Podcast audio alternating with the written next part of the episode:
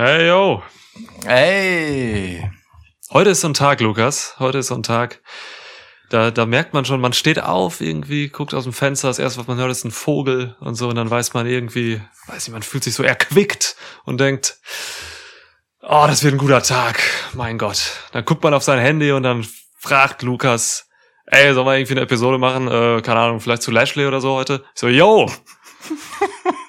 das kann doch nur gut werden. Welcome to a new episode of Schwitzkasten. Schwitzkasten, Schwitzkasten, Schwitzkasten, Schwitzkasten. One of the most pro wrestling podcasts in pro wrestling podcast history. Wir wollen heute einfach mal darüber reden, was es mit uns macht, dass Lashley jetzt Champ ist, aber auch was das jetzt mit dem Title Picture macht und ja, was daraus so wird und werden kann und werden sollte. Mit all den Beteiligten, die da halt auch dranhängen. Das Ja. ist, also, ne, das ist ja schon erstmal eine Zäsur. Und äh, wir haben uns ja eigentlich mal festgelegt, oder? Ich glaube, du warst es. ähm, hier ändert sich überhaupt nichts mehr an den Titelträgern, ähm, zumindest was die beiden großen Titel angeht auf der Road to WrestleMania. Und zack, Du Bastard. wurdest du Lügen gestraft. Und darüber müssen wir reden. Ja, also mich äh, wirklich mit mir macht das was, dass Lashley jetzt Champ ist, ähm, dass das Hurt Business gerade wirklich viel Gold trägt. Ähm, Ich will über MVP reden in dieser Episode. Ich will über das Hurt Business reden. Ich will über ja genau WrestleMania reden, weil klar, das äh, hat noch mal echt einfach die Suppe durchgerührt so. Oh ja. Ähm, und ich freue mich drauf. Ja, Äh, check mal bitte WhatsApp. WhatsApp checken.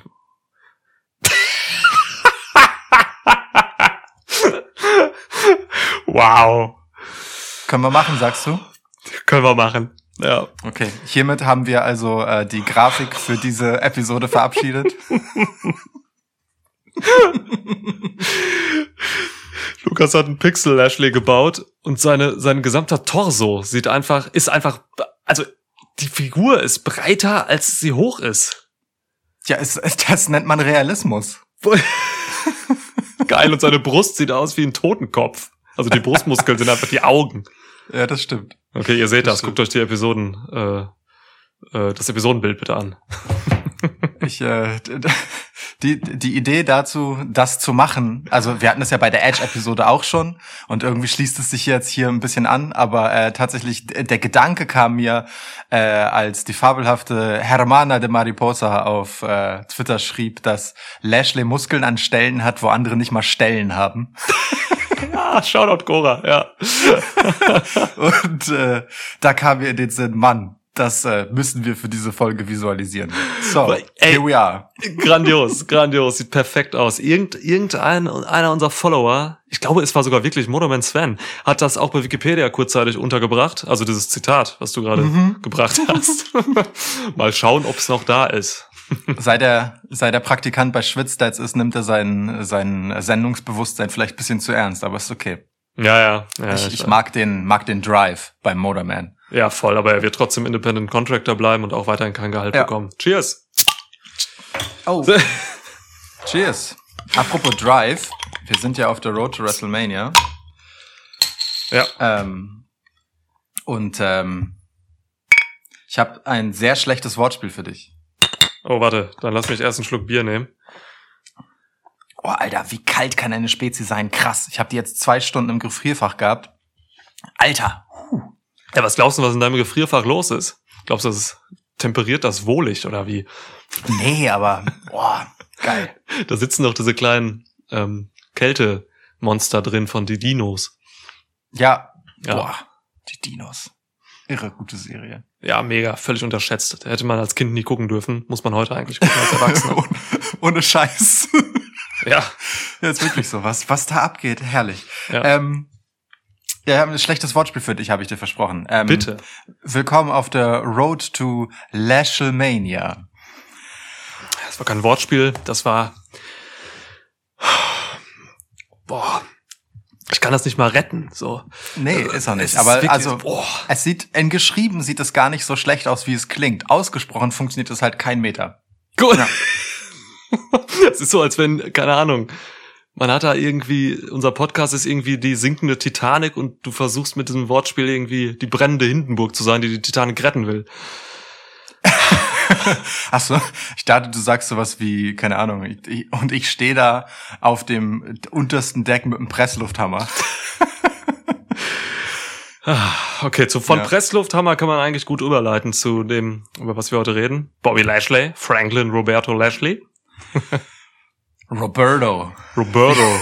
wie MVP immer so schön sagt. ja, Mir Roberto. noch nie Gedanken darüber gemacht, wie cool man äh, mit amerikanisch-englischem Zünglein eigentlich den Namen Roberto aussprechen kann. Aber Roberto ist ja geil. Roberto. Es enthält, es enthält einfach keinen einzigen Konsonanten.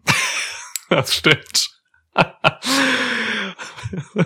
Aber ja, äh, wer das nicht weiß, ähm, Bobby Lashley ist WWE Champ am Montag geworden. Herzlichen Glückwunsch, Roberto.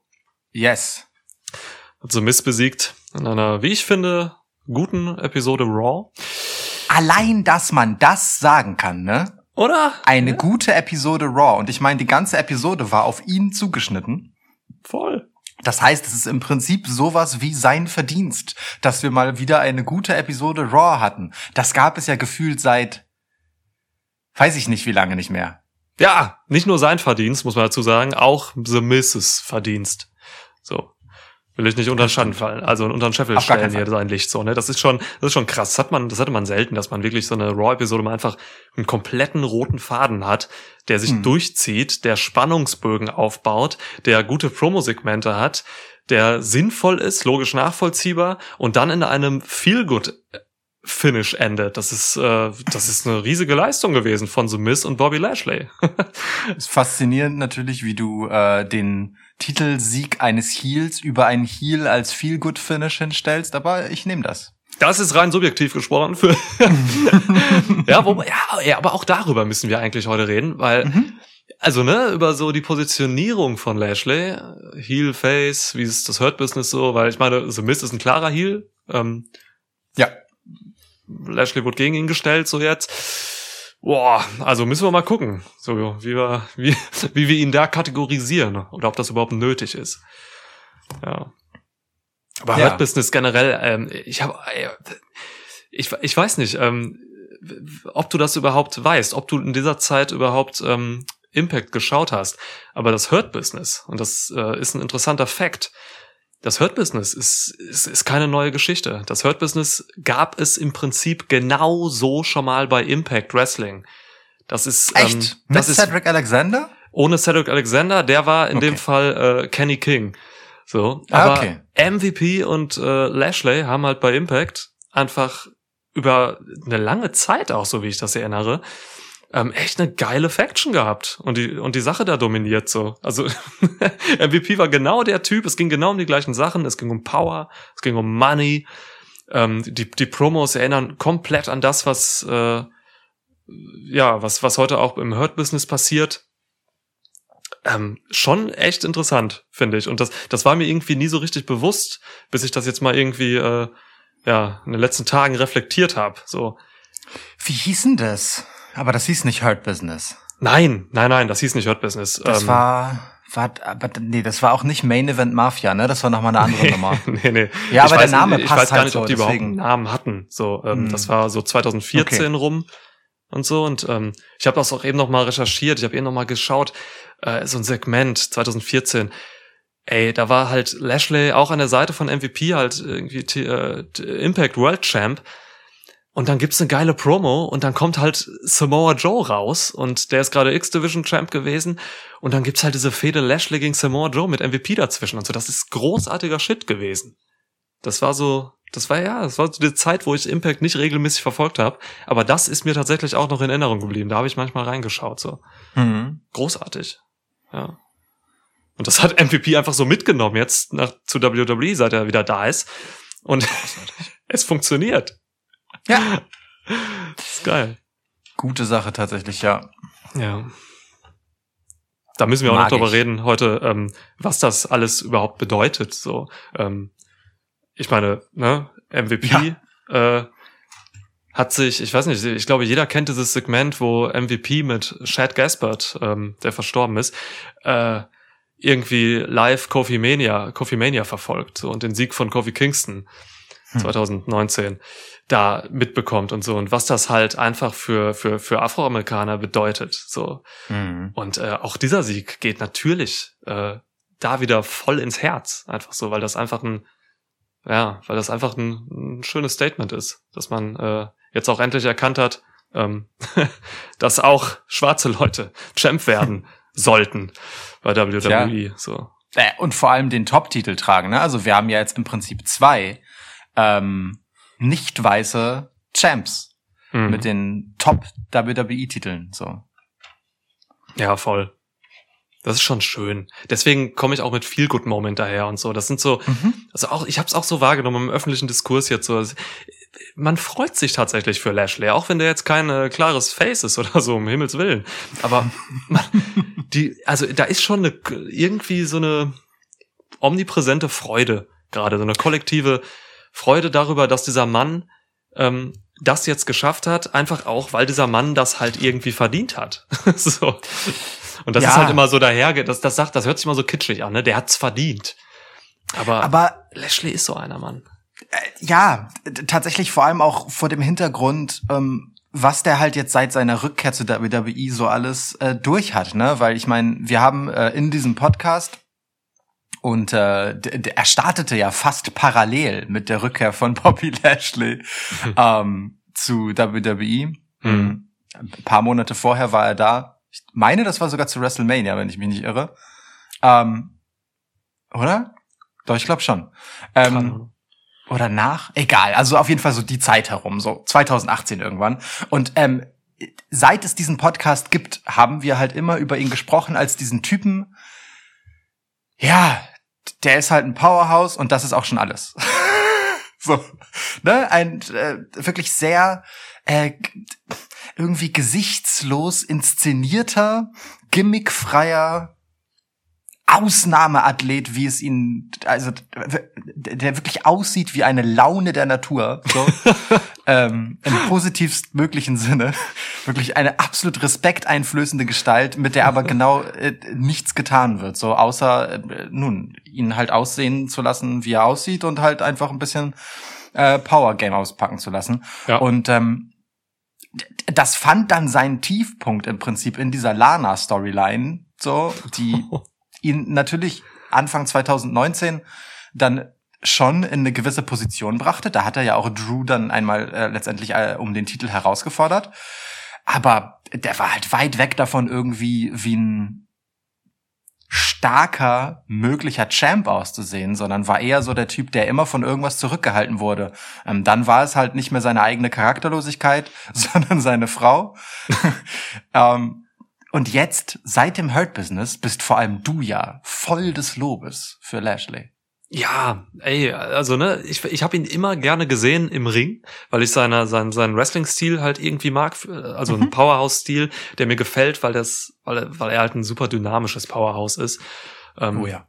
Also ne, er macht, er macht auch so Dinge, die machen andere nicht. Ähm, das, das das hat er sich einfach so zu eigen gemacht. Zum Beispiel, wenn er Leute im Turnbuckle hat, dann läuft er die immer mit so einer kleinen Kurve an Mhm. das sind, das sind Kleinigkeiten, so, ne? Aber dadurch schaffst du dir halt irgendwie so, ein, so, so eine Art Markenzeichen in so kleinen Facetten. Und das ist, das ist genauso was wie Chris Jericho, der immer so ganz kurze Schritte macht, wenn er geht und so. Das sind so wirklich so kleine, kleine Gesten. Ich hasse den Laufstil von Chris Jericho so sehr. Ja, aber der, der, der Wirklich, macht was, der es Lauf. gibt, niema es gibt niemanden, den ich so gerne zum Ring gehen sehe wie Chris Jericho. Wirklich, ich reg mich da immer so, also, da, da krieg ich auch so, da, da krieg ich auch so ein Äderchen, wie, wie Lashley das unter der Wange hat. Ja, ja. Oh, also, ne, äh, deswegen, also im, im, im Ring, äh, wirklich, sehe ich ihn immer gerne, aber wie du gerade gesagt hast, ne, er hatte sonst nichts. So, er ist kein besonders charismatischer Typ. Er kann Intensität machen, das konnte er auch schon immer. Ja. Aber der braucht halt etwas, oder besser jemandem, der ihm hilft, so. Und, äh, ja, dann kam halt MVP zurück. Ähm, Tja, Hurt Business das hört, also MVP ist ein Segen gewesen, gerade in diesem schwierigen Jahr 2020 so, hat Ja. MVP einfach so viel TV-Time gefüllt und, und, und Shows geschmissen. The Hurt Business, der hat da einfach Leute das reingeholt, die in der Versenkung waren, ne? Ja. Also Lashley hatte ja auch neben dieser Lana-Story, da war ja noch ganz viel anderer Shit. Da war diese Kacke mit seinen drei Schwestern. Weißt du das noch? Scheiße, ja. Ey, das ist unfassbar. Ich war, da hat er, da hat er so eine, so eine Cappy aufgehabt und dann saß er da rum und seine Schwestern waren da und, Ey, Oh Gott. Ja. Übrigens, kleiner Ja. Fun Fact, Fun Fact, ähm, irgendwann hat in der Feder hat mal irgendwie sein Konkurrent, ich glaube gegen Sami Zayn war das, hat, Oh. hat er mal so drei Fake-Schwestern von Lashley rausgeholt und in den Ring gestellt. Eine von diesen Fake-Schwestern ist, ähm, oh Gott, wie heißt der Typ? Ähm, Max Caster von The Acclaimed, AEW Tag Team. Wow. Der Rapper Ja. von den beiden, ne? Keine Krass. Ahnung, die sind mir scheißegal, die Typen, aber äh, einer von denen halt. Ja. Geil. ja. Ey, fuck, diese Schwesterngeschichte. Das war, das ist ja, das war ja noch, also ehrlich jetzt, das war ja der, der eigentliche Abgrund. da, da war ja das mit Lana voll okay gegen. Ich weiß überhaupt nicht, worum es da ging auch. Es war irgendwas Faciges, aber keine Ahnung, wo, was da der Inhalt war. Er hat tatsächlich drei Schwestern Mhm. irgendwie und es ist und ich glaube die Idee war schon irgendwie, dass er so ein bisschen so halt so für seine Familie sorgt, dies das, bla bla bla. Um Und Gottes sich halt Willen. irgendwer drüber lustig gemacht. Aber das, das, was für eine geistlose Scheiße. Ge Irre. eben, genau sowas. Und dann reicht es halt auch nicht, wenn du einfach nur so aussiehst, wie, äh, ja, wie du aussiehst, ähm, und gut wresteln kannst. So, dann, das ist zu wenig halt, gerade bei WWE. Deswegen kam dann halt dieses Hurt-Business einfach für Lashley auch wie für Cedric Alexander oder so einfach wie so vom Himmel gefahren. Sofort wurde er irgendwie gefährlich. So, er, er musste halt eben sich nur auf das konzentrieren, was er kann, nämlich einfach krass sein. So, und MVP hat die, hat die, äh, hat die Mike-Arbeit gemacht. Und das war einfach so perfekt. Also richtig, richtig schön. Ah. Und selbst jetzt, ne, wenn äh, Lashley was sagt, dann ist das völlig in Ordnung. Also ähm, äh, das sind dann halt so mal halbe Sätze, mal vielleicht anderthalb oder so. Mhm. Aber das reicht dann halt, um zu untermauern, als was MVP ihn vertritt. So, das ist halt die gute alte Paul Heyman Brock Lesnar Situation, wenn wir Ja. ehrlich sind. So, Ja. ne? Nur dass Lashley vielleicht ein, zweimal öf öfter was sagt als Lesnar, weil er halt nicht dieses zarte Stimmchen hat, Ja. das bei das bei Lesnar immer so ein bisschen irritierend ist. Ähm, Irritierend schön, ja. Ähm, aber es, es ist okay so und äh, er wirkt halt selbst in diesen Momenten sozusagen, wo seine eigentliche Schwäche ähm, zur Anwendung kommt, dann halt auch einfach nicht weniger dominant, weil es eben wohl dosiert ist und ganz anständig. Also gerade jetzt in den letzten Wochen, ne, ist es ja wirklich so, da ist Lashley ja dauernd sauer eigentlich. Ähm, und man hat so ein bisschen Roman Reigns mäßig ja fast schon Angst, wenn er was sagt, so, weil äh, auf eine ganz andere Art als bei Roman Reigns, aber Lashley spannt dann ja auch so alles an und es zieht sich so alles zusammen und man sieht aufgrund seines niedrigen, also negativen Körperfettanteils halt so sämtliche Sehnen, die so, die so einen Hals halt auch hat und so. Es ist großartig, weil, weil ihn das halt einfach wirklich wahnsinnig furchteinflößend macht. Ähm, Ja. ja, und, und, und MVP steht dann halt daneben wie, wie, wie halt so ein Don King, weißt du? Und äh, ja, hat- hat dann einfach sein bestes Pferd im Stall da und vertritt das halt auch entsprechend selbstsicher. Übrigens hat MVP natürlich sich unseren Podcast genau genug angehört, um äh, die einzig richtige Entscheidung zu treffen und sich einen geilen, pimpigen Gehstock zu besorgen. Ist das geil? Ja. Ah, Ja. Lieb ich. Oh, das ist wirklich schön. Das Nassus war, das, das steht ihm so gut. Das muss er einfach behalten, auch wenn er nicht mehr verletzt ist. Auf jeden Fall. Für Ja. immer. Wirklich jetzt. Kein Scheiß. Ja. Ah, das ist schön. Äh, MVP ist einfach so eine, so eine interessante Gestalt. Das ist einfach geil. Der, auch früher schon bei diesen Impact-Segmenten, die ich mir ja heute nochmal angeguckt habe mit Lashley und so, wie der rumlief und so. Das ist einfach, ah, es ist so schön. Das ist wirklich schön. Ähm, fürs Hurt-Business auch, ne? Ey, man darf nicht äh, vergessen, so jetzt haben die gerade wirklich einfach mal drei Titel, ne? Weil Benjamin und Alexander sind gerade einfach Tag Champs bei Raw. Ähm, wie viel diese Tag Division wert ist, sei dahingestellt, aber es ist natürlich trotzdem geil, dass diese Faction einfach Gold hat. So. Und ähm, ich, ich, ich will dir was sagen, ich will dir eine Prognose geben. Eine Storyline-Prognose, ja, keine Storyline-Prognose, aber schon etwas, was passieren könnte einfach in den nächsten Shows. Ich wünsche mir, dass es dazu kommt, dass Wrestler, irgendwelche Wrestler bei Raw, demnächst in den, über die nächsten Wochen verteilt zum Hurt-Business kommen und dort mitmachen wollen. Nämlich Hm. die Anfrage stellen und nicht wie damals, dass MVP irgendwie Leute da reinholen will, wie Ricochet oder so, sondern dass die Leute wirklich zum Hurt-Business kommen jetzt. Wäre das schön? Ja, ja, Mann. Da, das ist tatsächlich ganz geil. Mhm. ja. Finde ich gut. Hm. Finde ich gut. Andererseits ähm, gibt es natürlich jetzt diese Miss-Geschichte. Ne? Ähm, also was ist passiert? Ähm, bei Elimination Chamber äh, haben wir gesehen, wie The Miz und ähm, MVP sich unterhalten haben. Mehr nicht. Es wurde nicht akustisch wiedergegeben, was sie besprochen haben. Und ein paar äh, Momente und äh, harte Matches später ähm, kommt nach der Raw Elimination Chamber Bobby Lashley raus, demoliert den damals noch amtierenden Champ Drew McIntyre, der halt sich gegen fünf äh, Herausforderer durchgesetzt hatte, aufs Übelste. Mhm. Großartig zu, zu, zu, zum frohlockenden Jauchzen dieser beiden Podcaster, die ihr hier gerade hört. und äh, ebnet damit den Weg dafür, dass Mills rauskommt und äh, sein Money in the Bank Briefcase eincasht. So. Und ähm, dann war Miss Champ. Und Mhm. zack, ein Tag später äh, steht MVP mit dem Türsteher Lashley auf der Matte bei ähm, nun Miss erster Raw-Episode als Champ und äh, möchte gerne Schulden eintreiben, nämlich ein Match um genau diesen Titel.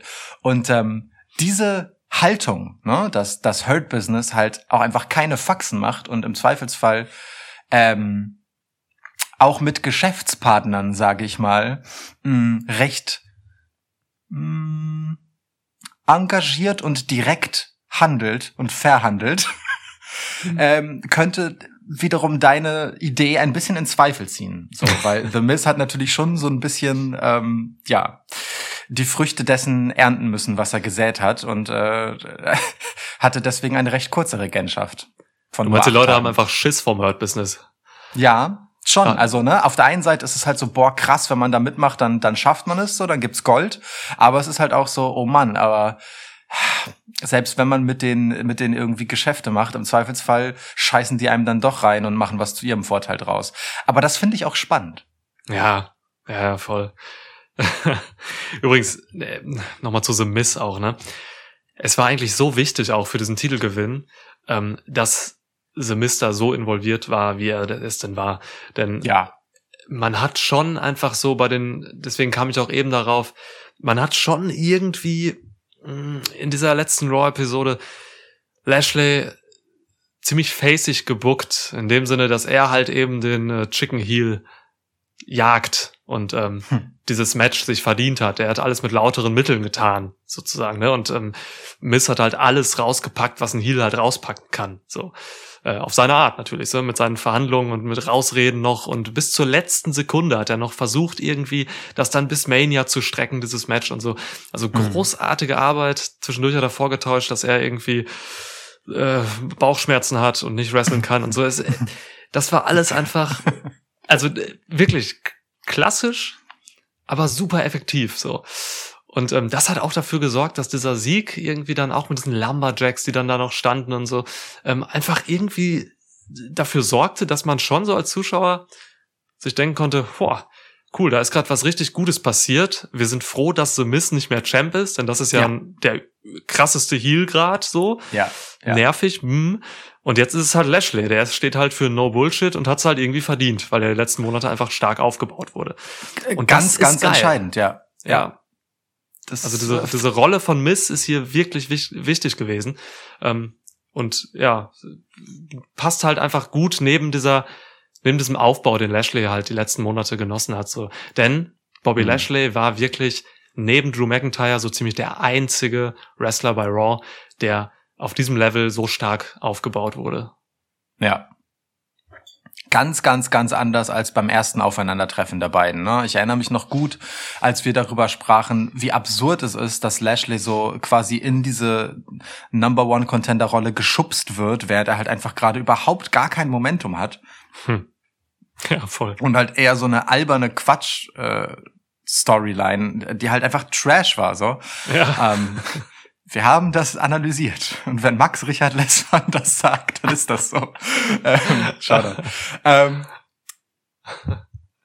ganz anders halt hier, so, wo gefühlt, und ich bin mir sicher, dass es nicht nur gefühlt so ist, sondern geplant, ähm, Bobby Lashley für genau diese Rolle vorbereitet wurde. Und zwar über Wochen und Monate hinweg. Das Hurt Business mag vielleicht nicht von Anfang an den Plan gehabt haben, Lashley zu einem WrestleMania-Match zu tragen, aber definitiv ähm, ihn ins Main Event Picture zu schieben und zwar mit einem ganz anderen Rückhalt als beim ersten Mal. Da Ja. bin ich mir sicher. Ja, das würde ich unterstreichen, auf jeden Fall.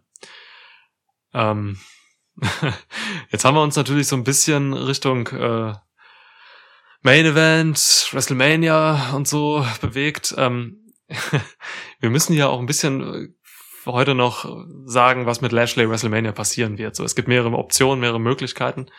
Einige machen mir Angst, die ich im Kopf habe, sage ich dir ganz ehrlich. Ähm, hast du da schon einen klaren, eine klare Tendenz, wo es hingeht für in Sachen WrestleMania? Ja, schon. Mhm. Also in der gleichen Raw-Ausgabe hat ja Drew McIntyre gesagt, so, egal wer von euch beiden, Miz oder Lashley, am Ende des Abends Champ ist, ich sehe den anderen bei WrestleMania. Und ähm, ich glaube schon, dass das auch die Idee ist. Ähm, ich habe ähm, nach dem Royal Rumble, beziehungsweise um den Royal Rumble herum, als wir die Road to WrestleMania ja begonnen haben, schon gesagt, dass ich denke, dass man ähm, weiterhin daran anknüpft, alles zu tun, um in Drew McIntyre zu investieren. Und so schmerzhaft es ist, das zu sagen, aber ich glaube, dieser Move mit Lashley ist am Ende ein Invest in Drew McIntyre.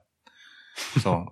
Ja, ne, es hat halt, also ich meine, es hat fünf Leute gebraucht, ähm, die er alle geschlagen hat im Elimination Chamber Match. So, also ne, das ist ja mit das mieseste Match, in dem man seinen Titel verteidigen kann Ja. bei WWE, außer im Royal Rumble gab's ja auch schon. Ja. Das ist äh, noch unwahrscheinlicher, das zu schaffen.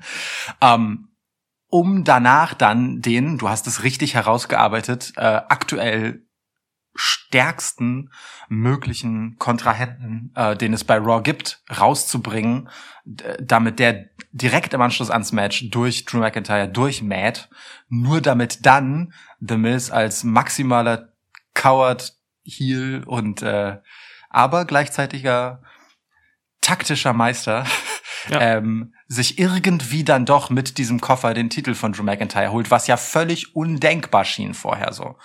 Ähm, und äh, dass das jetzt so passiert ist und nicht Miz derjenige ist, von dem sich Drew den Titel zurückholt, sondern eben dieser so starke Lashley, ähm, ja, riecht für mich schon sehr stark nach. Ähm, erstens geben wir Drew damit einfach seinen dritten Titelgewinn. Das zählt ja auch immer, ne? Diese Zahl, wie oft man Champ war. Ja.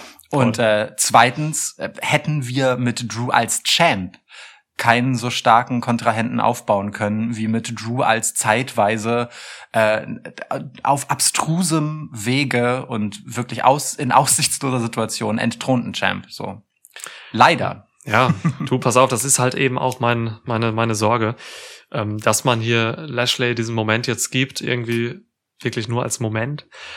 Und dass man das im Prinzip für McIntyre macht, indem man einfach will, dass Drew McIntyre bei dieser WrestleMania den Titel zurückholt, eben Mhm. auch vor dem Hintergrund, dass es dort Publikum geben wird. Ja. So, das ist halt ein Punkt. Das hatte Drew McIntyre in seiner gesamten Regentschaft jetzt nicht genießen dürfen. Diese Ja. Publikumsovation. Ja. Und jetzt werden halt vermutlich wieder Fans dabei sein bei WrestleMania 2021. Hm. Ey, und das ist halt ein Ding so. Also wenn da Fans sind, boah, ich glaube wirklich, dann, dann gibt man Drew das. so. Ja, ja, ja, schon. Also ich meine, wir reden auch von WrestleMania, ne? Das ist traditionell einfach ein Event, in dem Faces gewinnen. Natürlich nicht in allen Matches, aber du willst diese Feel-Good-Endings haben. Ja. Ähm, es, es ist halt die Show, mit der WWE Werbung für sich macht und da willst du natürlich vor allem deine Helden präsentieren. So, und ähm, wenn wir halt einmal kurz auf die blaue Seite gucken, dann wird da genau niemand seinen Titel verlieren, der Roman Reigns heißt. Äh, und dann kriegen wir da also diese Face-Sieger-Story nicht. Ja. Ähm, so, da lege ich mich fest. Da habe ich mich auch schon lange festgelegt. So. ähm, Klar. und ich will denjenigen sehen, der da gegen angeht. Ähm, dann brauchst du das halt mindestens auf der roten Seite. So. Und ähm, ich finde da tatsächlich fürs Emotionale ne, den Move geschickt zu sagen, ähm, wir lassen jemanden den Titel erobern. Ja. Mhm. Und ich kann mir auch gut vorstellen, dass das ähm, ganz Drew McIntyre typisch, wie das jetzt so das letzte Jahr gelaufen ist, mh, da einfach noch irgendwelche Moves seitens MVP gibt, die Drew McIntyre diesen Weg erschweren, damit der halt wiederum äh, ja gegen alle Vorzeichen sozusagen sich gegen diesen so starken Lashley irgendwie durchsetzen kann, ähm, egal wie schwer es ihm gemacht wird. Okay. Ja, ähm, es gibt natürlich noch Fastlane. ähm, Mhm. Warum auch immer. Aber es gibt dieses Pay-Per-View noch. Und äh, auf der blauen Seite äh, wünschen oder reden wir ja die ganze Zeit, seit Monaten eigentlich schon, einen Brock Lesnar Return her, um Mhm. dann eine Fehde gegen Reigns zu haben. Ist es für dich in, im Rahmen der Möglichkeiten, dass Lesnar sich sogar vielleicht hier einschaltet bei dieser Raw-Geschichte? Dass er vielleicht echt irgendwie überraschend zurückkommt, ähm, mit Lashley und McIntyre dann vielleicht sogar ein Three-Way hat bei WrestleMania? Einfach nur um diese, um, um dieses äh, kommende WrestleMania einfach so krass zu highlighten und Wrestling für WWE wieder so heftig zurückzuholen auf die große Bühne. Ist das möglich? Boah. Also Publikum bei WrestleMania macht ja jetzt erstmal einmal alles möglich, ne? Ähm, Ziemlich, wir haben ja. Brock Lesnar herbeigesehnt beim Rumble. Ähm, oder im Zuge des Rumbles, ne? Wir wollen Lesnar einfach bei WrestleMania. Das ist äh, in diesem Podcast gut dokumentiert. Ja. Und äh, ich werde den Teufel tun, da jetzt einen Rückzieher zu machen. Mir ist scheißegal, was die Storyline ist. Meinetwegen soll Brock Lesnar gegen Bianca Belair antreten.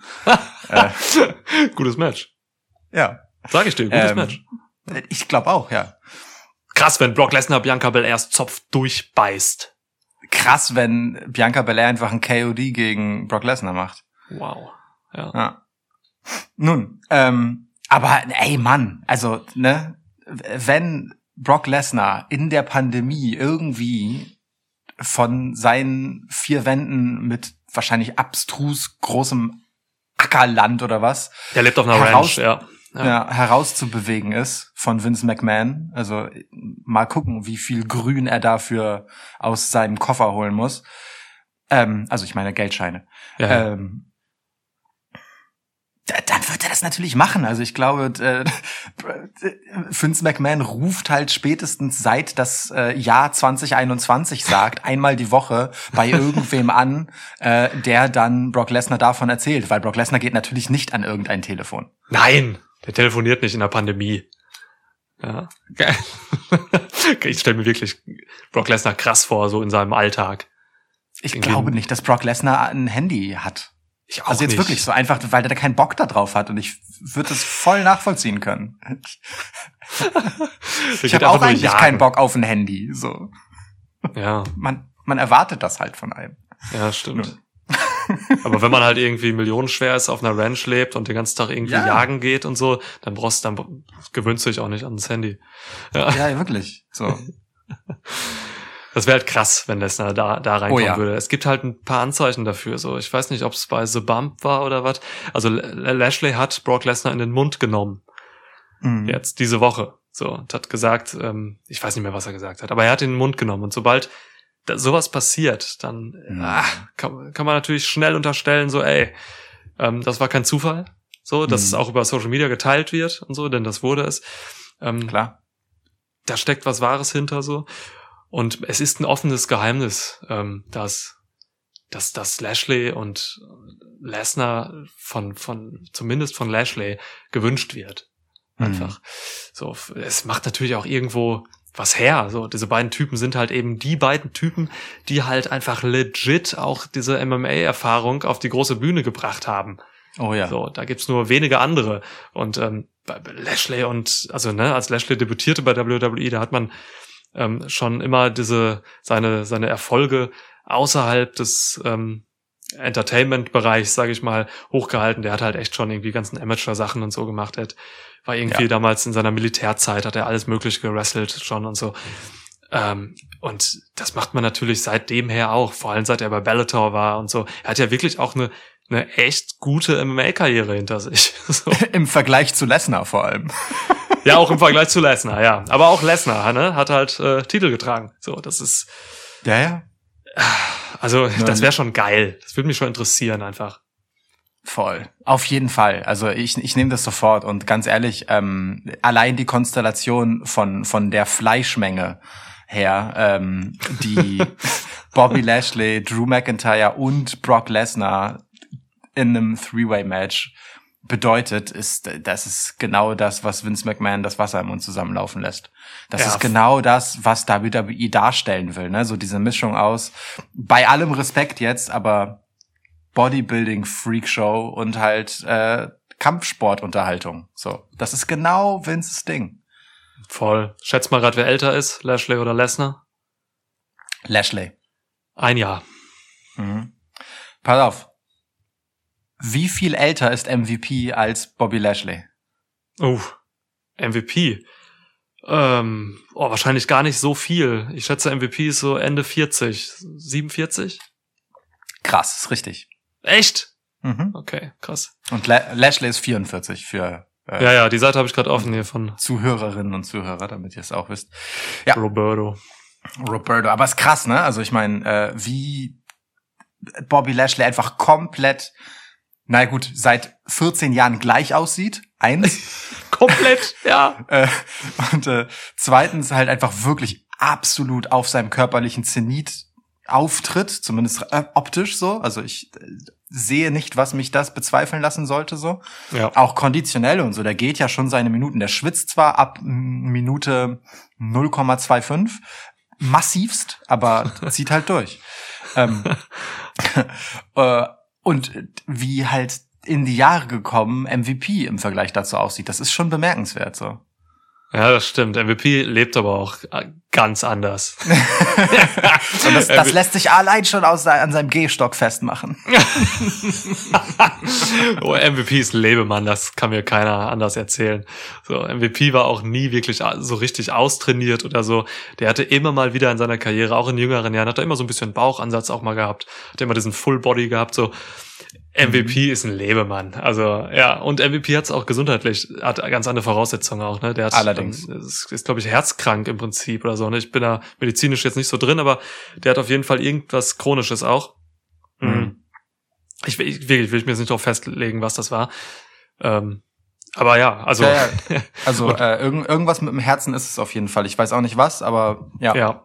Und Lashley ist halt wirklich so dieser dieser Soldatentyp auch so, ne? Der ist äh, in seiner Kindheit, seine Kindheit hat er quasi immer äh, auf verschiedenen ähm, Militärbasen so verbracht. Mhm. Ähm, ist halt sein, seine Familie ist krass im Militär verstrickt und so und er ging halt immer mit. Er hat übrigens auch in Deutschland gelebt. Ich weiß gar nicht, äh, wer das nicht weiß. Äh, Lashley ging in Deutschland zur Schule mehrere Mhm. Jahre, spricht auch ein bisschen Deutsch sogar. Mhm.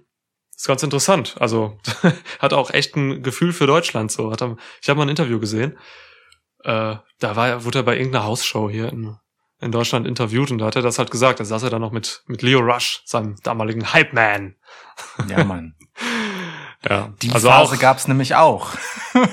Ja, ey, ich fand das gar nicht so schlecht mit Leo Rush. Nein, nein, nein, nein. Also, ne, das war natürlich maximal Heel Heat, weil Leuten das krass auf den Sack ging, aber ich, äh, also, ich mochte das. ja, ich auch. Voll. Aber diese Rolle steht ihm halt einfach wie angegossen so. Das ist, oh, Ja, also die jetzige jetzt, ne? Der, ist eine Maschine, fertig aus. So. Also Fertig ich aus. finde, ich finde auch wirklich, äh, Lashley stünde der Beiname The Machine deutlich besser als Brian Cage. Ja, weil er halt wirklich auch dieses militärisch-maschinelle so hat. Genau, ja. Ja.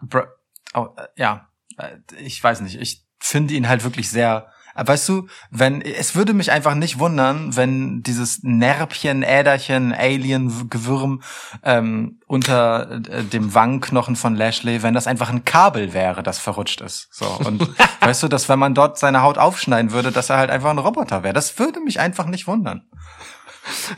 Das stimmt, der ist auch so glatt. Ist komplett Ja. rasiert, der Mann. Ja. Ja. Aber pff, ja, stimmt. Lana, Lana wollte das so. Ähm, ja, es ist, nee, es ist kein Kabel, das ist schon außerirdischer, ne? Also das ist Ja, aus, ja. außerirdische Lebensform, wer das nicht mitbekommen hat, aus unserer Elimination Chamber Review. Ähm, Lashley hat in seiner, an seiner linken Wanne, Wange, ähm, eine außerirdische Lebensform hängen seit ein paar Wochen. Das ist Ja. eine Ader. Ähm, ja, das ist aber so. Die macht ihn stärker, Genau. die macht ihn zum Champ. Ähm, vom Planeten Io, der Jupitermond. Genau. Ähm, Hat nichts mit Io Shirai zu tun.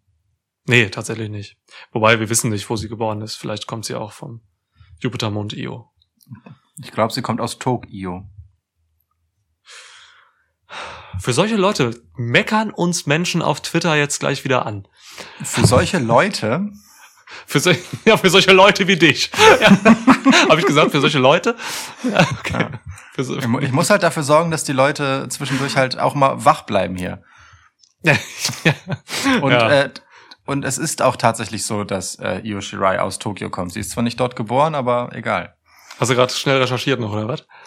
Ich war mir schon relativ sicher und ich habe nochmal nachgeguckt, ja. Ah, ja.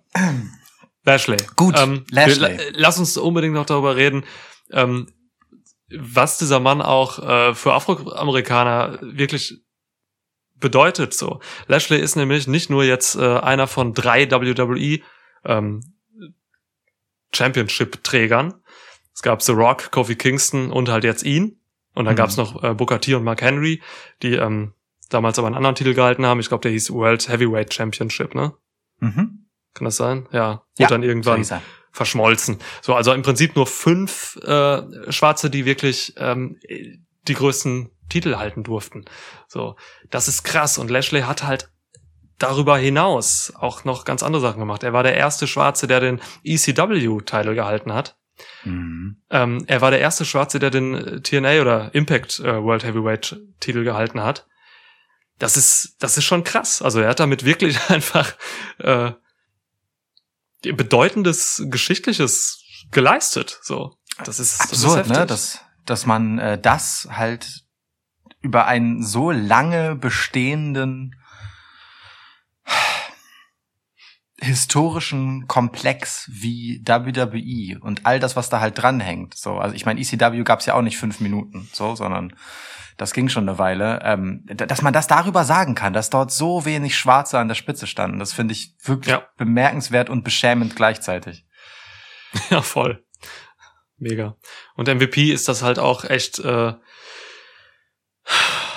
ein Anliegen. Also dem bedeutet Natürlich. sowas was. Es, äh, das ist halt wirklich, man, man weiß äh, aus Interviews oder aus irgendwelchen Segmenten so, dass, dass, dass er da wirklich auch einfach nicht nur hintersteht, sondern das auch bewusst vorantreiben will. Und deswegen ist es so schön, dass das dann auch wirklich funktioniert in diesem wirklich krassen alten Konstrukt WWE so. Ähm, weil irgendwelche Dinge Mhm. aufbrechen, gesellschaftliche Sachen oder so, irgendwas aufbrechen, das ist da halt so schwierig. Ähm, von daher ist die Leistung, ist auf dieser Ebene dort zu schaffen, so nochmal irgendwie einfach eine Nummer größer einzuschätzen. Ah, es ist, es freut mich. Übrigens Lashley auch ähm, der erste, nee, einer von zwei Wrestlern, die den WWE-Teil, den ECW-Teil und den Impact-Teil hielten. Wenn du Wer mir jetzt andere? sagst, wer der andere ist, ja, das musst du jetzt Okay. raten. Wenn du das mit, Äh. wenn du, du kannst mir drei Namen meinetwegen geben. Wenn er dabei ist, ohne Scheiß, du hast einen Wunsch frei. Jeff Hardy. Nein. Aber guter Tipp. Uh. War der nicht zwischendurch bei dieser seltsamen ECW-Geschichte dabei? Nee, nee, nee. Okay. Zumindest nicht als scheitert's. Titelträger. Ja, okay, ja, stimmt. Äh, wer war denn? Hm. Ich müsste selbst gerade überlegen, wen ich raten würde da. Irgendwie schwierig. hm, wer könnte da noch dabei gewesen sein? Also ich, mein, meine Frage ist tatsächlich, also was ich mich gerade vor allem frage, ist, wer war in, in dieser Zwischenphase ECW, das waren ja auch nur ein paar Jährchen, Hm. dabei, der, ähm, danach oder davor genug Relevanz hatte, um die beiden anderen Titel zu tragen. So, also ich meine klar, ne, CM Punk war dort, so, aber CM Punk war nie bei Impact. Ja. Ähm, da hätte die an die anderen Sachen äh, auf der Liste. Nee, ich glaube, ich glaube, da muss ich fast passen. Ich finde es auch ganz schwierig. ähm, Ich, ja, müsst, ich müsste mir, warte, ich müsste mir mal mit einer Liste der ECW Champions helfen. Und dann gucke ich mal, ob mir, ob mir da einer einfällt. Ich, ich gucke jetzt, ich, ich rufe jetzt die Liste der ECW Champions auf Mhm. und guck mal, ob mir dann der Name äh, ins Gesicht springt. Hm. Christian. Christian, sehr guter Tipp, aber nee. Ne? Okay. Nee, irgendwie nicht. Ja, War, aber warum? aber der war Impact Champ. Ah, okay, dann hatte er nie einen Singles-Titel bei WWE. Keinen großen. Also Ey, kein, Tatsache. kein Ja. Main-Titel. Ja. Der hatte auf Das jeden wird es Fall einen ECW-Teil. Ja, du hast die Liste ja offen gerade, genau. Ja, ja. Ja, ja, mehrfach auch. Ähm, boah. Nee, dann, dann weiß ich wirklich nicht. So, also ich, wen erinnere ich denn noch? John Morrison vielleicht, aber der hatte auch nie den Titel bei WWE. Ähm, Rob Ja, genau. Van Dam hatte, glaube ich, auch nie einen World Title bei WWE. Hatte er. Hatte er? Dann ist Ja. er, dann ist es Rob Van Dam. Es ist wirklich RVD. Ja, okay. Finde ich unwahrscheinlich, so der Typ, aber Das stimmt. ne, man denkt jetzt gerade einfach nicht mehr so an ihn. Aber ja, es ist echt RVD. Crazy. Ähm, Also- aber apropos, was du gerade zu MVP gesagt hast noch, ne? Ähm, und und äh, was halt sein ähm, seinen Blick und sein Wirken auch äh, für Afroamerikaner angeht. Ne? Ähm, das ist tatsächlich gut dokumentiert, ähm, nicht nur in seinem äh, Handeln und Sprechen, sondern auch einfach auf seinem Körper. Der hat auf der Brust halt äh, ein Malcolm X-Tattoo. So. Und äh, Ah, das ist okay. schon ein, ein recht eindeutiges politisches Statement, wenn du mich fragst. Ja, durchaus. Ähm, Die Brust sieht man ne? so selten von ihm. Ja, ja, ist richtig. Ähm, und ähm, äh, der, der ist auf jeden Fall ein Aktivist, so ein, ein Stück weit innerhalb der Rolle, die er halt so hat. Also zumindest jemand, der, der eine gewisse Verantwortung sieht und wahrnimmt. So, das, das merkt man halt schon. Das ist dem echt nicht egal. Und äh, die Ja. Inspiration mit so jemandem wie Malcolm X, ne? Und dann, äh, das bedeutet dem schon was, wenn der dann ähm, so ein Stück weit auch der Macher hinter so einer Geschichte wie der von Lashley ist, weißt du? So, also vor allem vor dem Hintergrund, was du vorhin erzählt hast, dass ähm, er nun ja auch gezeigt hat, was es für ihn bedeutet hat, dass Kofi seinerzeit Champ geworden ist, dass er jetzt die Möglichkeit hat, so Ja. so eine Geschichte mitzutragen, das ist dem, das ist dem wichtig, auf jeden Fall. Ja, voll.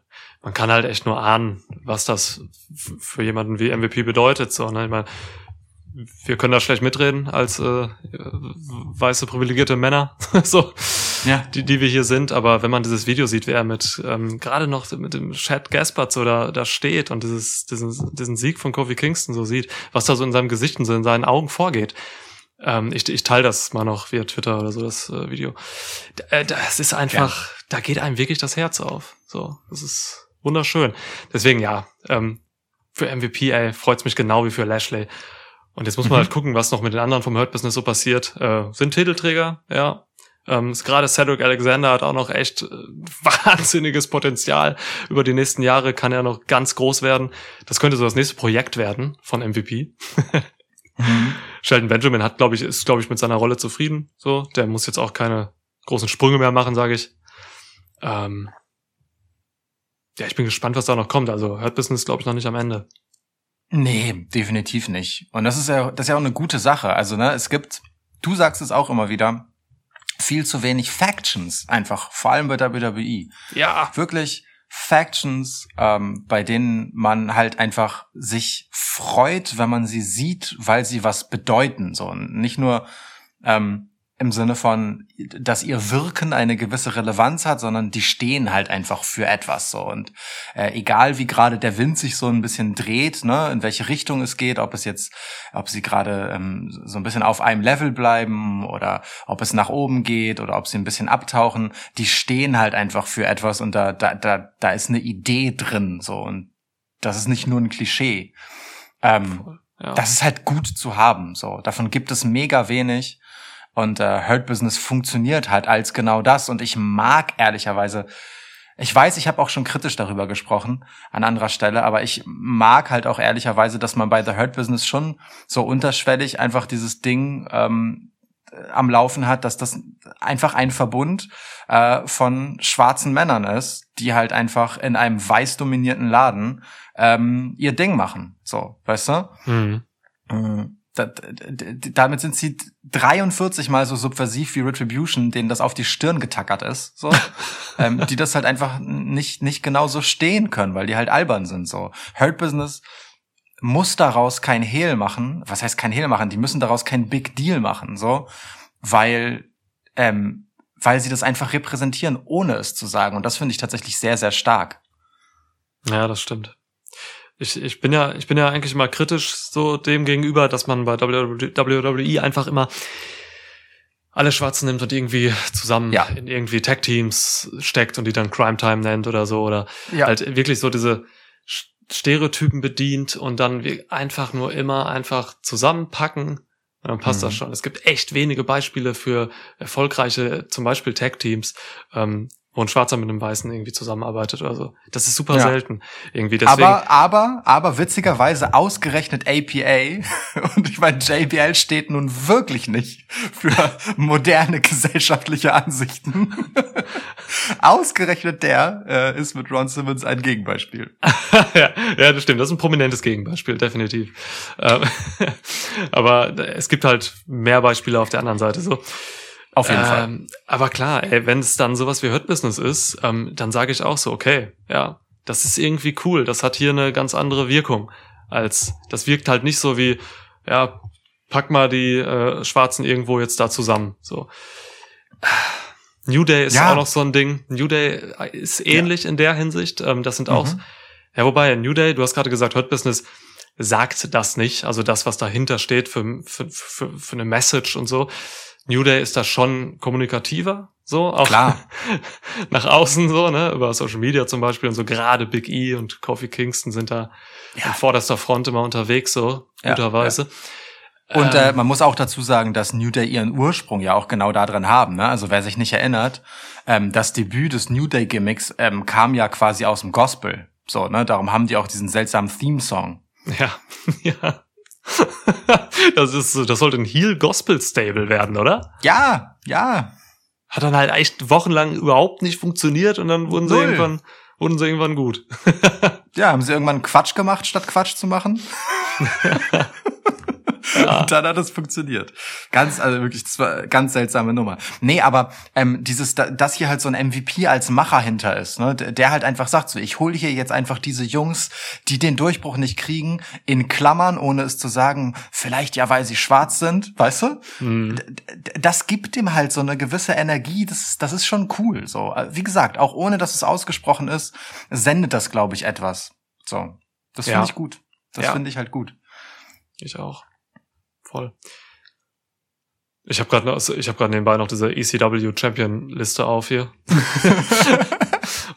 Mich wundert's gerade nur irgendwie, dass William Regal äh, nie Champion war. Der hatte doch wirklich eine dominierende Faction da mit äh, Koslov und Ezekiel. Komisch. Hm. War nie Champion. Naja. Aber äh, hatte der, das war so dieses King Regal, die King Regal Zeit, ne?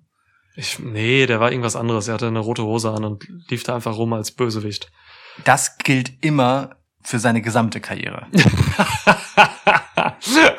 ja, es waren so diese letzten Jahre dieses bescheuerten ECWs. So. Was heißt bescheuert? Da passiert noch Na, ein paar das war gute schon Sachen. echt weird. Aber es war schon echt komisch, ja. Ja, ja, definitiv. Ja, gut. Ja. Ezekiel Jackson, was macht der überhaupt? Letzter ist der letzte äh, Champ gewesen. Naja. Der war der nicht, war der nicht auch bei, bei Lucha. Lucha? Underground. Ja, ne? Ja. Aber Ja. sonst keine Ahnung, was der so gemacht hat zwischendurch. Der sah auch krass aus, meine Herren. Ja, total. Das hat man halt auch immer einfach früher zu oft gemacht. Dass so Leute einfach wie Ezekiel Jackson und Bobby Lashley damals und so, die, die werden halt so als Attraktion dahingestellt, ne? Die dann Ja. Ultra-Bodybuilder und dann brauchen die auch nicht mehr. Also, nee, Charakter ist jetzt nicht so wichtig bei denen. Ja, guck dir die doch mal an. So, und dann reicht Ja, das auch. voll. Aber äh, also das ist ja wirklich das, was ich vorhin meinte und bei allem Respekt, aber dieses Freakshow-Bodybuilder-Ding ist halt einfach genau das, was Ja. äh, Vince McMahon halt schon auch geil findet. So. Ähm, und was auch ehrlicherweise natürlich dieses superheldenhafte mh, durchaus befeuert. Ne? Das ist ja auch, also ich verstehe ja auch den Gedanken davon, dass die Leute erst einmal an und für sich wie eine Attraktion aussehen, ähm, ist durchaus hilfreich dafür, da ein spannendes Produkt zu verkaufen, wenn es direkt optisch schon einfach ein bisschen wow ist. So. Ja. Ja, das stimmt.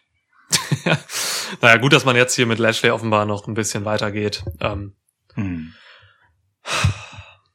Ja. Aber was passiert dann nach WrestleMania? Du hast gesagt, du hast ein paar Theorien. Du hast jetzt, äh, wir haben jetzt zwei geäußert. Eine ich, die hast du bestätigt als deine wahrscheinlichste. Dann hast du die Lesnar-Geschichte ins Spiel gebracht, die ich auch sehr gut fand. Siehst du denn eine Welt, in der Bobby Lashley nach WrestleMania ähm, trotzdem Champ ist oder verliert er da auf jeden Fall? Ich habe da nur zwei Extreme. Wirklich, zwei entgegengesetzte Extremtheorien. Die eine ist, und ähm, von der gehe ich aktuell noch aus, dass eben, wie eben gesagt, McIntyre bei WrestleMania den Titel zurückholt, eben weil dort Publikum ist und man das Drew geben will. Mhm. Die andere ist, dass Lashley hier wirklich verteidigt, den Titel mitnimmt und wenn er das tut, wenn er nach WrestleMania noch Champ sein sollte, dann wird das eine krasse Sache, dann wird das so eine richtige Dominanzphase, dann geht das auch über den Sommer hinaus und so, dann wird er so richtig die Leute wegdominieren, so ein bisschen vielleicht wie wie Lesnar das gemacht hat damals, nur viel aggressiver und ähm, vor allem präsenter, so, Mhm. ähm, weil Lashley eben da sein wird. Und dann wird man wahrscheinlich so ein bisschen diese Business-Sache noch ausführen. So, das, das ist noch mehr so auf äh, erfolgreicher Geschäftsmann, noch teurere Anzüge, vielleicht so ein paar. Hm. Dann, ich glaube, dann kann man richtig durchdrehen. So, ne, diese, diese, diese rich Business-Nummer so auf der einen Seite charakterlich, mit MVP natürlich dann perfekt. Und Lashley dominiert dann halt im Ring so. Das würde ich Hm. sogar ganz geil finden. Ich weiß nicht, ob sich das nicht irgendwann dann erschöpfen würde, so. Aber ich traue gerade MVP das zu, dass sich das eben auch ein halbes Jahr, vielleicht ein Dreivierteljahr ziehen lässt, so. Hätte ich Bock drauf. Mhm. Aber du äh, rückst damit jetzt endgültig ab von deiner äh, zuvor mal geäußerten Theorie, dass Hurt Business sich in Richtung Face bewegen. Weil das klang jetzt nur nach einem Heel-Gimmick. Das kann man eigentlich nur als Heal verkörpern, Ja. ja. Ja. Also ich wünsche mir Hurt Business generell eigentlich ähm, als Trina so, die halt einfach auch sowas machen. Ähm, Lebemann-mäßiges, die müssen nicht so ultra krass heelisch sein. Es klingt natürlich, da gebe ich dir recht, es klingt natürlich sehr nach Heal-Gimmick. Mm. Aber vielleicht kann man da so ein bisschen Varianzen reinbringen, dass man mal eine Phase hat vielleicht, wo man mal so ein bisschen wieder in diese Ecke geht, in der man sich jetzt gerade aktuell befindet, dass man so ein bisschen auch mal vielleicht gegen den Heel gestellt wird oder so und dann Mhm. mal so ein bisschen faciger wird, aber im Grunde eher so Tweener bis Heel ist. Wobei mir fällt gerade ein, Hurt Business hatten ja zwischendurch, ne, in dieser Phase, wo sie so gefühlt ähm, ja, sich nur selbst warm gehalten haben, ohne dass sie sich nach vorne bewegt haben. Das haben wir in diesem Podcast auch äh, mehrfach besprochen. Das ist vor allem dir aufgefallen als großer früher, als quasi als Hurt Business Early Adopter. äh, ähm, da, da haben sie ja wirklich einfach völlig willkürlich einfach Leute rumgeschubst, ne? So ein bisschen wie Team Taz das bei AEW macht. Ja. Ähm, nur halt einfach nicht mal, um irgendeine Message zu senden, sondern weil sie konnten. Ähm, interessanterweise ist das in den letzten Wochen ja schon so einer neuen Ernsthaftigkeit gewichen, ne? Als hätten sie sich gesagt so, okay Leute, wir haben jetzt ein bisschen Spaß gehabt hier mit dieser ganzen Nummer, das war auch alles nett, aber jetzt machen wir einmal wirklich ernsthafte Geschäfte, wir holen uns jetzt einfach alles Gold, was wir kriegen können. Und seitdem sind die Faxen durch. Ja, Mann, da wird niemand mehr Backstage im Catering-Bereich irgendwie verprügelt oder so. Das ist, ähm, eigentlich ist das eine geile Story, so. Das ist halt, das sind, ich muss dir vorstellen, wie so kleinkriminelle Business-Typen, die halt irgendwie äh, jung und wild sind und so ein paar Dinge auf der Straße machen irgendwie. Ähm, und dann äh, wächst das halt irgendwie zusammen, dann haben sie dann doch hier und da auf einmal Erfolg, dann sind da Titel im Spiel und dann werden die reifer und ernster. So. Hm. Und haben jetzt halt wirklich ein ernstes Business hier. Das ist, also das, das, das Einzige, was Backstage gerade noch passiert, sind wirkliche krasse Business Moves. Dass MVP Ja. zum Beispiel mit The Miz redet und den Weg ebnet, damit Bobby Lashley zwei Wochen später Champion ist. So. Das ist wirklich hartes Business. Business is booming. Ja, oder, oder halt mit Adam Pierce redet und ihm bitteschön sagt, dass äh, wir hier aber bitte mal ein Match zustande kriegen sollen Ja. bei Raw. Ja, ja, voll. Ne? Ey, und warte, es ist noch gar nicht so lange her, ne? Ich weiß, keine Ahnung, ein paar Wochen, da hatte ich hier im Podcast noch ähm, angesprochen, dass diese Stagnationsphase von Hurt Business ähm, schon echt gefährlich ist. So. Das gefiel Mhm. mir gar nicht so, ne? Da, da ging es darum, dass Hurt Business halt exemplarisch bei Raw dafür stand, dass sie immer die gleichen Matches gewrestelt haben. Immer hat irgendwer aus Ja. dem Hurt Business gegen Ricochet gewrestelt, gegen Apollo, gegen ähm, Matt Riddle gab es auch unfassbar viele Matches. Das wurde langweilig. Da passierte überhaupt nichts. Und dann auf einmal kam dieser Boost zu dieser Ernsthaftigkeit und dann kam Elimination Chamber, beziehungsweise es ging schon davor los, ne? Du hast es eben gesagt, Lashley wurde halt wild, so. Der wurde halt, Ja. als wenn er selbst gemerkt hat, ey, wir stagnieren hier, wir machen irgendwie nur Scheiß, immer die gleichen Matches. Ich drehe jetzt hier durch und dann, dann ist er irgendwie vorangeprescht, so, und hat sich angeboten, so, ähm, quasi nonverbal hat er sich selbst zum äh, Titelaspiranten gemacht und MVP hat's erkannt und fertig ist die Laube. Ja, das hat ja im Prinzip ehrlicherweise nur, weiß nicht, 20 Minuten gedauert oder so, denn kaum hatte Lashley bei Elimination Chamber seinen Titel verloren, den US-Title, äh, war dann auch schon der nächste Move in Planung. Okay, wir, also dann, dann machen wir einfach nachher den Drew fertig und dann bringen wir uns ins, ins nächste Title Picture. Was sollen wir hier mit irgendeinem US-Title rumgondeln, wenn wir das große Gold haben können? Ist gut. Genial, ja. Ist gut, ja. Ich mag das. Ich mag das. Yes. Ich mag das aber vor allem auch mit Blick auf MVP. Ähm, das ist noch jemand, wir haben ihn jetzt in diesem Podcast mehrfach zwischendurch mal aufs Podest gehoben und ähm, ich finde fast, ihm sollte nochmal der Schluss vielleicht sogar gebühren, denn ähm, mal ganz abgesehen davon, was MVP hier wirklich für Lashley tut, denn all das, was Lashley jetzt gerade ist, könnte er nicht ohne MVP sein. Das ist der Paul Heyman zu Brock Lesnar, wie ich vorher schon sagte. Ähm, das gleiche tut er natürlich auch für Cedric Alexander, der dasselbe Problem ja im Prinzip hatte, dass er äh, viel zu gut für die miesen Spots ist, in denen er war. So, ähm, Shelton Benjamin ist dabei, weil es auch gut ist, wenn Shelton Benjamin dabei ist. Das ist einfach ein routinierter, guter Wrestler, ähm, der alleine auch nicht mehr irgendwo hinkommt. So, der war immer am, immer als Tag Team Wrestler am besten. Ja. Ähm, Und sieht gut im MVP Anzug aus. und sieht wirklich gut im Anzug aus, ja. Und MVP hat sich hier selbst einfach eine Rolle äh, für die Zukunft geschaffen. Ne? Also eigentlich wollte er ja ein Stück weit runter von der Mattscheibe so mm, und sich dem dem äh, Geschehen hinter den Kulissen widmen. Aber ich glaube, mit der Rolle, die er jetzt halt eingenommen hat, so ein bisschen Zugzwangmäßig. Ne? Da hat er mitunter auch wirklich äh, eine Menge getragen in der Pandemie-Ära. Das haben wir ja auch äh, an anderer Stelle schon besprochen hat er einfach eine Rolle, mit der er noch mal mehr bewirken kann, weil er einfach jetzt dieser Typ ist, der äh, aufstrebenden oder eben nicht aufstrebenden, ähm, vor allem wahrscheinlich schwarzen Wrestlern mh, Steigbügelhalter sein kann, ein Typ sein kann, äh, der sich da durch verschiedene äh, Konstellationen arbeiten kann und sagen kann, komm, ich helfe dir jetzt. So, also einfach nachhaltig als Manager und als Macher. So und ähm, mit dieser Konnotation, dass er halt das zumindest stand jetzt vor allem für schwarze Jungs tut, das ist, glaube ich, wichtig. Das ist wichtig, so jemanden zu haben ähm, Mhm. als als Motor. So. Ja, das kann echt, also der kann echt noch in den nächsten Jahren zu so einer wichtigen Figur in der Hinsicht werden. So. Da, Wer hätte ja. das gedacht, oder?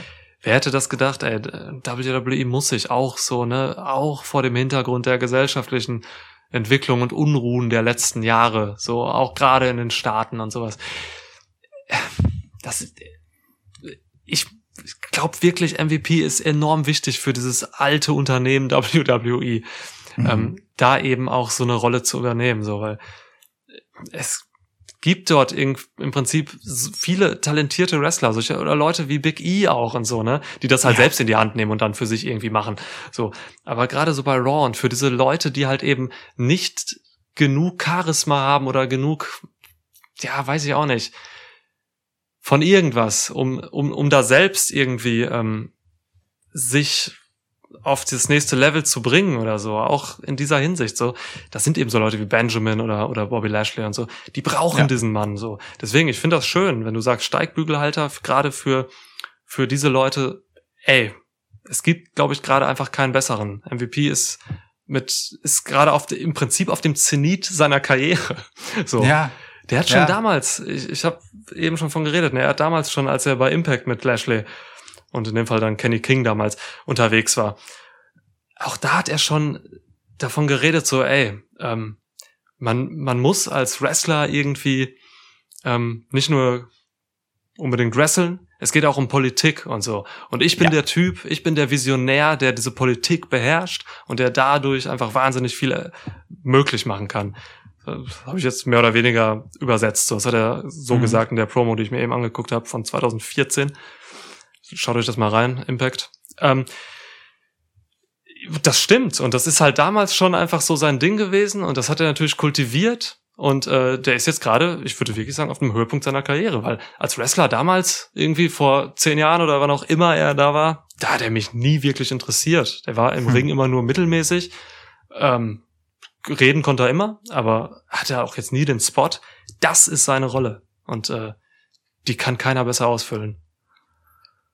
Das ist halt so witzig, weißt du, weil MVP sah halt ja auch schon immer aus wie so das Klischee von so einem so einem typischen Südstaaten-Rapper, weißt du, so äh, Frisur mit- damals, ja, ja, geflochten. Ja, aber halt auch vom ganzen Auftreten und natürlich auch die Mucke und so so ähm, mittelmäßig talentiert, aber halt all about the money und so.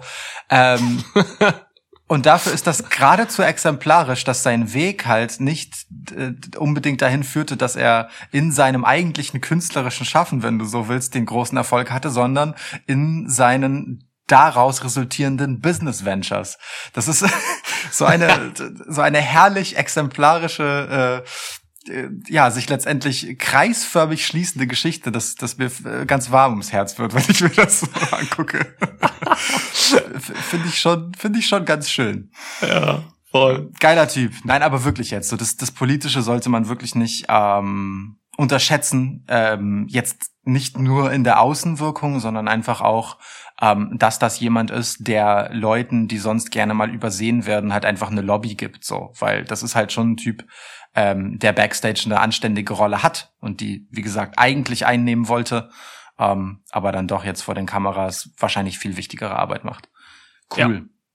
Gut, Und gut. Noch, noch ein weiterer äh, Niklascher Fun Fact. Ähm, MVP hat halt auch recht davon profitiert, wrestlerisch, dass er im Knast war. ähm, der wurde 1990 wegen äh, bewaffneten Raubüberfalls irgendwie und Entführung zu 18 Jahren Haft verurteilt. Aber eben schon gesagt, ne, politisch und so hat das drauf, ähm, wurde dann irgendwie schon neun Jahre später wegen guter Führung entlassen. Und über so einen Gefängniswärter, wenn man dieser Seite, die ich hier gerade aufhab, schwitzstats.com, ähm, glauben kann, hat er über den Gefängniswärter, irgendwie der irgendwie Indie-Wrestler war, ähm, mit dem Wrestling dann angefangen. Also da ist er so langsam dahin gekommen und das ist halt einfach auch eine krasse Geschichte, dieser Mann. Also müssten wir eigentlich auch einen eigenen Podcast drüber machen, um jetzt wirklich die Geschichte von äh, Hassan Hamid Assad, wie er auch Krass. genannt wird, ähm, mal zu beleuchten. So ist übrigens im Gefängnis zum Islam konvertiert. Ja, und inzwischen Atheist, sagt Wikipedia. Okay. Wikipedia, Ähm, mein Gott, das sind ja Niki, Schundseiten, die Niki, du aufhast. nee, nee, ich bin auf deiner Webseite, Wikipedia. Wikipedia, okay. Ja. Ja. Da stehen so wichtige Dinge. Der war auch bei, bei New Japan Pro Wrestling und so. Mein Gott, MVP. Ja, ja, der war überall. Was ist denn los? Ja, ja. Ah, okay. Ja, Nun. es war mir eine Freude, Lukas, über Lashley und äh, alles, was damit zusammenhängt, zu reden.